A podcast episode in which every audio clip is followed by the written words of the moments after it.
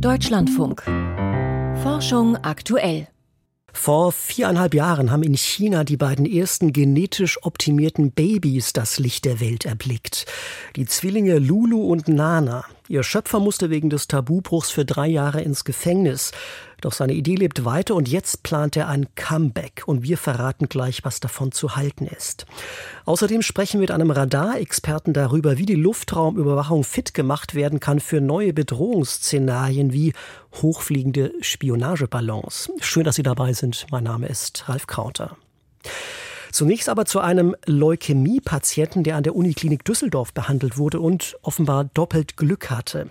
Dank einer Stammzelltransplantation, die das Immunsystem des HIV-Infizierten auf Vordermann brachte, überlebte der nicht nur den Krebs, in seinem Blut sind seit Jahren auch keine AIDS-Erreger mehr nachweisbar.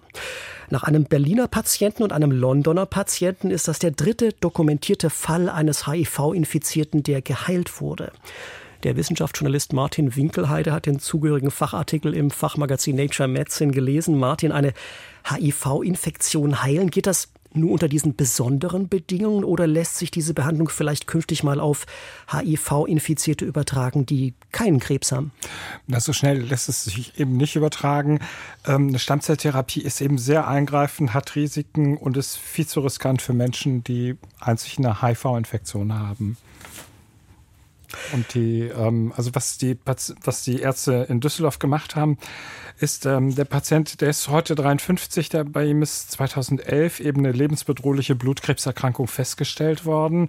Und erst als die Chemotherapien alleine eben nicht geholfen haben, haben die Ärzte dann 2013 auf eine Stammzelltherapie gesetzt, aber in dem Fall eben auf eine besondere Stammzelltherapie.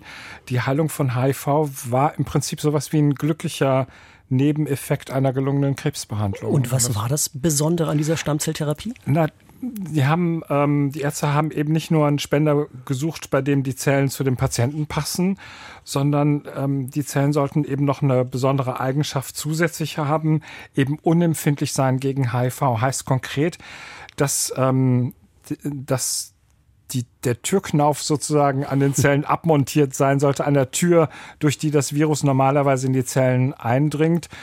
Der CCR5-Co-Rezeptor also an den Zellen ist defekt und die, äh, das neue Immunsystem, das dann vor HIV geschützt ist, ersetzt das alte, kranke Immunsystem, so jedenfalls das Konzept. Aber dieses Konzept scheint dann in dem konkreten Fall auch aufgegangen zu sein. Ja, es ist aufgegangen. Die neuen Blutstammzellen müssen ja zunächst mal ihren Platz im Knochenmark finden, aktiv werden, aber eben nicht überaktiv. Deswegen bekommen Medikamente in der Regel auch Immunsuppressiva. Und das neue Immunsystem räumt, wenn alles gut geht, eben letzte Krebszellen ab. Und offenbar aber auch, das haben die Virologen der Uniklinik Köln, die den Patienten eben auch betreut haben, in der aktuellen Studie gezeigt, das neue Immunsystem spürt auch Zellen auf, in denen sich HIV normalerweise versteckt und schlummert, also sogenannte latente Virusreservoirs. Und mit dem Absetzen der immununterdrückenden Medikamente ist diese Übergangsphase dann vorbei. Das neue, vor HIV geschützte Immunsystem ersetzt das alte. Und bei dem Düsseldorfer Patienten hat das so gut funktioniert, dass die Ärzte nach sechs Jahren es dann gewagt haben, die HIV-Medikamente abzusetzen. Seitdem, also seit vier Jahren, lebt der Patient ohne HIV-Medikamente. Und die Studie zeigt, kurzfristig sind zwar mal Viruspartikel gebildet worden, die waren aber nicht vermehrungsfähig. Die Infektion ist nicht wieder aufgeflammt und der Patient gilt als geheilt. Das Zunächst mal. Also Genau. Könnte wieder aufflammen, aber ja, aber es ist theoretisch, aber das wird praktisch hoffentlich nicht passieren. Klingt vielversprechend, aber warum kommt denn dieses Verfahren bislang dann nur für Menschen in Frage, die gleichzeitig Krebs und HIV haben? Inzwischen sind ja sage ich mal, 50 Versuche bekannt, Krebs und HIV gleichzeitig zu heilen, aber nur bei dreien ist in Studien dokumentiert, dass es wirklich funktioniert hat. Da kommen noch zwei Fälle dazu, die auf Kongressen vorgestellt worden sind. Aber in der Mehrzahl war die Behandlung eben nicht erfolgreich. Entweder haben die Patienten die Behandlung selbst nicht überlebt oder der Krebs ist sehr schnell zurückgekommen oder nach Absetzen der HIV-Medikamente ist das Virus zurückgekommen. Und die Frage ist aber natürlich, ob man vielleicht einzelne Elemente des Verfahrens auch für andere Patienten nutzen kann, die eben nur HIV haben. Zum Beispiel, dass man ein neues Immunsystem schafft, das unempfindlich ist für HIV. Und wie lautet die Antwort? Lässt sich sowas heute schon machen? Im Prinzip ja. Also man kann Zellen des Immunsystems außerhalb des Körpers genetisch manipulieren. Zum Beispiel mit dem ähm, Geneditierungsverfahren CRISPR-Cas kann man sozusagen den CCR5-Co-Rezeptor eben manipulieren, dass er nicht mehr funktioniert. Und ähm, erste Versuche dazu hat es auch schon gegeben. Aber das ist mehr ein Nachweis gewesen, dass es keine ungünstigen Nebenwirkungen gibt. Das Hauptproblem ist, man müsste mindestens die Hälfte der Stammzellen, der Blutstammzellen im Körper manipulieren. Und das geht praktisch eben noch nicht. Ähm, andere Idee ist eben, dass man versucht, die ruhenden, schlafenden HIV-Viren zu wecken, von denen eben ständig die Gefahr ausgeht, dass die Infektion wieder aufflammen könnte. Und da ist aber das Problem, dass man bislang noch keinen guten molekularen Wecker hat. Also die, die man ausprobiert hat, die sind eben nicht gezielt genug und die haben auch Immunzellen aktiviert, in denen kein Virus schlummert. Aber an beiden Ansätzen wird weiter geforscht. Eine schnelle Lösung ist nicht in Sicht. Über den Düsseldorfer Patienten, der mit seinem Krebs auch seine HIV-Infektion losgeworden ist, sprach ich mit Martin Winkelharte. Vielen Dank für die Infos. Die Hoffnung, dass HI-Viren in ihre Schranken gewiesen werden können, die ist auch Thema unseres nächsten Beitrags. Tolle Idee. Was wurde daraus? Vor gut vier Jahren verkündete der chinesische Forscher He Jiankui vor laufenden Kameras, er habe weltweit erstmals gentechnisch optimierte Babys erzeugt, mit dem Ziel, sie vor einer Ansteckung mit dem AIDS-Erreger zu schützen. Lulu und Nana, so heißen die beiden Zwillinge, und ihr Vater war und ist HIV-positiv. Die Absicht des Forschers klang damals vordergründig ehrenwert, doch seine Genexperimente an menschlichen Embryonen waren ein Tabubruch. Es gab einen Riesenskandal und der Mann musste drei Jahre ins Gefängnis. Inzwischen ist He Chang-kui wieder auf freiem Fuß, zeigt sich aber wenig geläutert und plant ein Comeback. Michael Lange berichtet. Two beautiful little Chinese girls named Lulu and Nana Lulu und Nana, das sind die Decknamen für zwei kleine chinesische Mädchen, deren Erbgut vor ihrer Geburt genetisch manipuliert wurde, mit Hilfe der Genschere CRISPR-Cas. Schreiend, aber gesund und munter, so wie ganz normale Babys, erblickte das Zwillingspärchen das Licht der Welt, verkündete der Wissenschaftler He Jiankui im Herbst 2018. Später kam noch ein drittes CRISPR-Baby hinzu. Doch weil ihr Schöpfer wegen illegaler Menschenversuche drei Jahre lang in einem chinesischen Gefängnis saß, wurde es still um die genetisch optimierten Babys. Der englische Genetiker Robin Lovell Batch vom Francis Crick Institute London verfolgt die Szene und weiß nur von einem Forscher, der ähnliche Versuche plant. Als wir von dem russischen Wissenschaftler Denis Rebrikov erfuhren, meldeten wir das sofort der Weltgesundheitsorganisation. Und dort informierte man die russischen Behörden und forderte sie auf, die Forschung sofort zu stoppen. Denis Rebrikov wollte, wie He Jiankui, Babys durch genetische Manipulation vor dem AIDS-Erreger HIV schützen. Sein Projekt wurde jedoch von den russischen Behörden abgelehnt und angeblich nicht fortgesetzt. Das heißt aber nicht, dass er oder andere Fortpflanzungs- und Gentechnikexperten nicht doch in den Startlöchern stehen, denn das Werkzeug der Gentechniker wird von Jahr zu Jahr besser und genauer. Das bedeutet, die Risiken sind nicht mehr so groß wie vor vier Jahren und möglicherweise bald beherrschbar, spekuliert Robin Lovell Batch.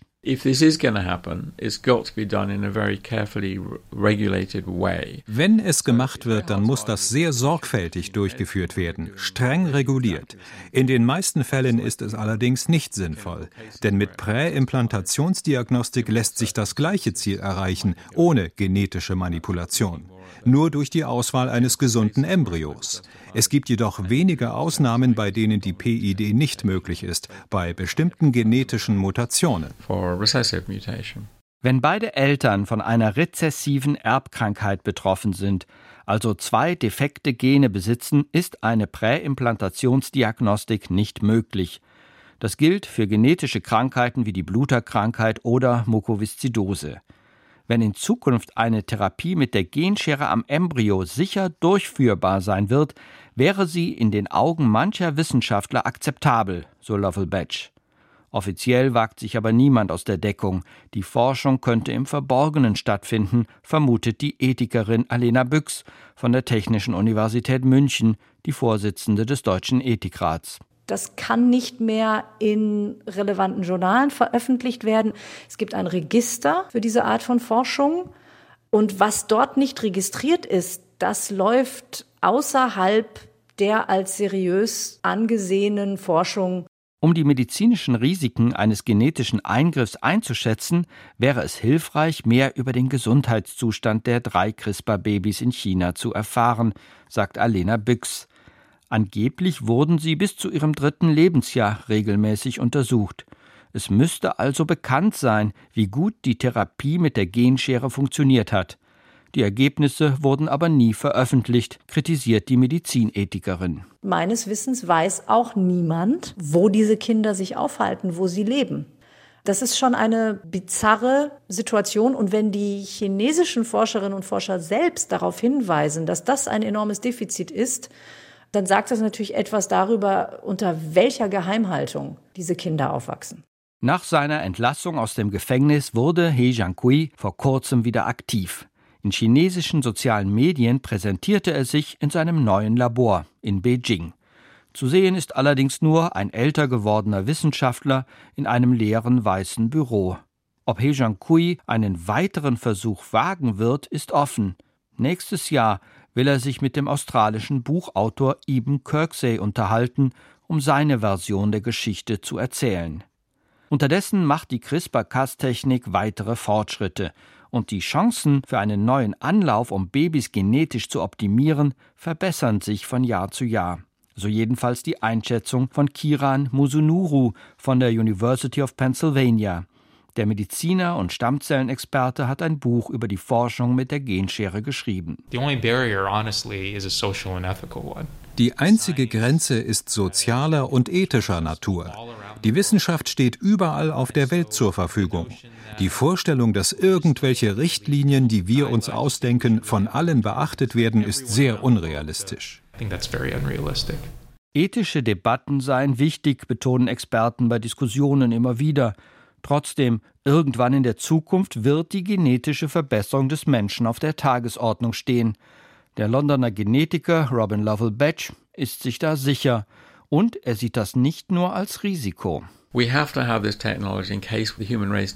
Wir sollten diese Technologie zur Verfügung haben, wenn wir Menschen uns zu langen Reisen durch den Weltraum aufmachen.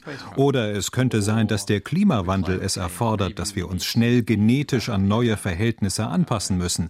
Aber nicht jetzt. Noch ist die Technik nicht ausgereift. Sollte er Recht behalten, wäre die Erzeugung genetisch veränderter Menschen weniger eine Frage der Ethik als eine Frage der Zeit. Michael Lange über das Schicksal der ersten genetisch optimierten Babys, die 2018 das Licht der Welt erblickten und die ethischen Fragen, die sie aufwerfen. Eben meldete die Nachrichtenagentur AFP übrigens, dass He Jiankui jetzt ein Forschungsvisum für Hongkong erhalten hat. Gestern haben wir berichtet, welche Arten von Ballons hoch oben in der Stratosphäre so ihre Bahnen ziehen. Die meisten tun das zu Forschungszwecken, aber manche eben auch im Dienste von Militärs und Geheimdiensten. Und weil die USA kürzlich vier verdächtige Ballons über Nordamerika abgeschossen haben, von denen wohl drei harmlos waren, stellt sich natürlich die Frage, wie gut lassen sich Freund und Feind in großer Höhe eigentlich auseinanderhalten. Professor Daniel O'Hagan ist Experte für radargestützte Luftraumüberwachung. Der gebürtige Ire ist Abteilungsleiter am Fraunhofer Institut für Hochfrequenzphysik und Radartechnologien in Wachtberg bei Bonn. Ich habe ihn heute Mittag gefragt, welche Radarsysteme kommen zum Einsatz, um unbekannte Flugobjekte in der Stratosphäre aufzuspüren? Wir haben in Deutschland eine Luftverteidigungsinfrastruktur von Radarsystemen hier. Wir haben unterschiedliche Arten. Die sind eine Mischung von L-Band, Long-Range-Systeme. L-Band ist der Frequenzbereich und auch S-Band-Systeme. Die sind typisch für Long-Range-Luftverteidigungsradarsysteme. Hier als Beispiel in Deutschland haben wir Systeme in Ostdeutschland von Nord nach Süden. Das heißt die uh, Remote Radar Post. Und die sind L-Band-Systeme von dem Hersteller Lockheed Martin für Luftverteidigungsanwendungen. Die sind Active Electronic Phased Array Systeme und die sind 3D Radarsysteme. Ja, die normale Civil Aviation Radarsysteme, die sind nur 2D. Das heißt, im, in ja. der zivilen Luftfahrt ist es so, dass die Höheninformation dann quasi von einem Transponder kommt, den die Flugzeuge mit sich tragen müssen. Aber bei militärischen ja. Anwendungen kann man natürlich nicht davon ausgehen, dass der Feind solche Transponder aktiviert hat. Das ist absolut korrekt. Die Civil Aviation Bereich ist kooperativ. Die nutzen Radar, aber auch Transponder-Technologie. Und Transponder-Technologie ist kooperativ. Aber Luftverteidigungssysteme müssen funktionsfähig gegen nicht kooperativ Zielobjekten. Das heißt zum Beispiel ein Feindflugzeug oder so. Die senden so wenig wie möglich. Die haben zum Beispiel manchmal Stealth-Eigenschaften. Also Tarnkappenfunktionen eigentlich. Ja, genau. Und die sind manchmal sehr schwer detektbar. Manchmal die sind auch sehr schnell. Wir wollen aber in diesem Gespräch schauen auf sehr langsam fliegende Objekte, weil diese Ballons, die flogen so langsam, dass zum Teil sie eben nicht von diesen automatischen Radarsystemen in Nordamerika erkannt worden sind. Also wie schwierig ist es für diese komplexen Radarsysteme, die Sie gerade geschildert haben, solche hochfliegenden Ballons aufzuspüren? Die Radarsysteme für Luftverteidigungsanwendungen sind normalerweise getuned für schneller fliegende Plattformen. Aber jetzt plötzlich hatten wir eine Ballon, was sehr langsam fliegt. Ja, es ist nicht das erste Mal, aber in der Vergangenheit hatten wir nicht so viel über solche Plattformen gedacht. Die waren für uns keine Hauptbedrohung. So jetzt müssen wir zum Beispiel eine Änderung machen mit unserer existierenden Infrastruktur, solche langsam Plattformen zu detektieren. Und ich habe der Chef von NORAD letzte Woche gehört. Das ist die nordamerikanische hat, Luftüberwachungsbehörde NORAD. Korrekt. Ähm, und er hat ein paar technische Aspekte geklärt und hat gesagt, okay, wir haben solche Langsamflugzeuge, das heißt eine Ballon, früher nicht detektiert, weil unsere Radarsysteme war einfach nicht getuned für solche Zielobjekte. Aber er hat auch gesagt, dass wir haben zum Beispiel unsere Software aktualisiert und neue Filters etabliert, solche Zielobjekte umzudetektieren. Und ehrlich gesagt, das klingt für mich sehr plausibel. Ich vermute, solche Zielobjekte wie eine Ballon wird trotzdem relativ schwierig zu detektieren. Das Zielobjekt, so habe ich gelesen, ist circa 60 Meter hoch. Und ich glaube, die Zielecho von solchen Objekt wird sehr klein, weil der Ballonstoffmaterial ist keine große Radarreflektor. Aber ich habe auch ein großes Payload gesehen von einem Solarpanel. Also die Nutzlast, Und, die drunter hing. Korrekt.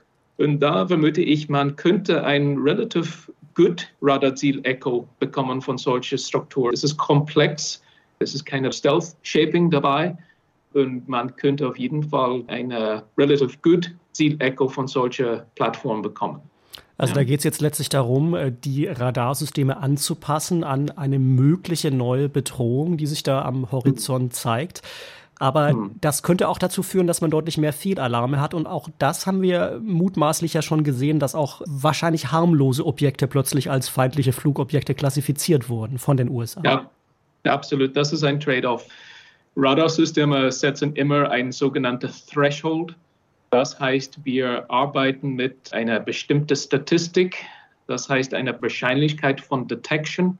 Und wenn wir setzen ein geringeres Threshold, dann detektieren wir wahrscheinlich mehrere Objekte, aber definitiv haben wir mehrere False Alarms. Das heißt, wir müssen viel mehr Arbeit leisten im Bereich Signalverarbeitung und so weiter und so fort, solche False Alarms zu unterdrücken. Es gibt Techniken im Bereich Signalverarbeitung und auch zum Beispiel die Nutzung von anderen Radarsystemen, die könnten auch uns helfen, solche False Alarms zu unterdrücken. Radaranlagen zur Luftraumüberwachung müssen fit gemacht werden, um feindliche Ballons zuverlässiger zu erkennen, sagt Daniel O'Hagan vom Fraunhofer Institut für Hochfrequenzphysik und Radartechnologien in Wachtberg bei Bonn. Ins Studio gekommen ist jetzt mein Kollege Michael Stang mit den Wissenschaftsmeldungen und in der ersten dreht sich um den Iran und Hinweise auf fast atomwaffentaugliches Uran. Inspektoren der Internationalen Atomenergiebehörde IAEA e haben Diplomaten zufolge im Iran auf 84 Prozent angereichertes Uran gefunden. Dieser Wert kommt einer Atomwaffentauglichkeit sehr nahe. Dafür liegt er bei gut 90 Prozent. Es sei nun zu klären, ob es durch eine technische Panne zu der Anreicherung gekommen oder ob es Absicht gewesen sei, sagte einer der Diplomaten der Nachrichtenagentur Reuters. Die IAEA e habe den Iran um eine Erklärung gebeten. Elektroden könnten Schlaganfallpatienten helfen. Nach einem Schlaganfall können Betroffene häufig nicht oder nur schwer greifen. Ein Team der Universität Pittsburgh berichtet im Fachblatt Nature Medicine, dass eine neue Form der Rückenmarkstimulation Abhilfe schaffen könnte. Für eine Studie waren zwei Patientinnen, die an chronischer Muskelschwäche leiden, entlang des Halses dünne Metallelektroden implantiert wurden. Diese geben Stromimpulse ab, die Nervenzellen in dem Rückenmarksbereich aktivieren, der für die Muskelkontrolle der Arme zuständig ist. Die Methode verbesserte bei beiden Studienteilnehmerinnen die Kraft, die Beweglichkeit und die Koordination der Hände, und zwar innerhalb weniger Monate. Ein kleines Gerät soll die Stimme schonen. Eine Stimmermüdung ist eine häufige Erkrankung, die durch Überbeanspruchung verursacht wird. Betroffen sind vor allem Menschen, die ihre Stimme für ihren Beruf benötigen, etwa Lehrkräfte, Moderatorinnen, Sänger, Politikerinnen oder Trainer. Um frühzeitig Überlastungen zu erkennen, hat ein Team der Northwestern Universität ein flexibles, drahtloses Gerät entwickelt, das sich Betroffene auf die Brust kleben. Dieses lernt zunächst, wie oft eine Person normalerweise ihre Stimme verwendet. Über Bluetooth werden Daten an eine App gesendet, wo Algorithmen mithilfe maschinellen Lernens das Singen und Sprechen unabhängig von Umgebungsgeräuschen unterscheiden, heißt es im Fachblatt PNAS. Anschließend wird in Echtzeit die Stimmaktivität überwacht und Warnungen bei einer drohenden Überlastung abgegeben. Auf der internationalen Raumstation darf ein Teil der Crew deutlich länger bleiben. Denn die russische Raumfahrtbehörde Roskosmos will drei Raumfahrer nun erst im September zurück zur Erde holen, ein Jahr nach ihrem Abflug. Ursprünglich sollten der US-Astronaut Frank Rubio und die beiden russischen Kosmonauten Sergei Prokopjew und Dmitri Petelin Ende März mit der Soyuz MS-22 zur Erde zurückfliegen. Nachdem im Kühlsystem des Raumschiffs Mitte Dezember ein Leck entdeckt wurde, verzögerte sich die geplante Rückkehr. Die Raumfahrer haben die Verlängerung ihrer Mission auf der ISS laut Roskosmos positiv aufgenommen. Der längere Aufenthalt im All stelle auch keine Gefahr für ihre Gesundheit dar. Eine Vier-Tage-Woche hat offenbar viele positive Auswirkungen. Das ist zumindest das Fazit nach einem sechsmonatigen Pilotprojekt der Universität Cambridge in Großbritannien, an dem Dutzende Unternehmen aus dem Finanzsektor, der IT- und Baubranche sowie der Gastronomie und dem Gesundheitswesen teilgenommen hatten.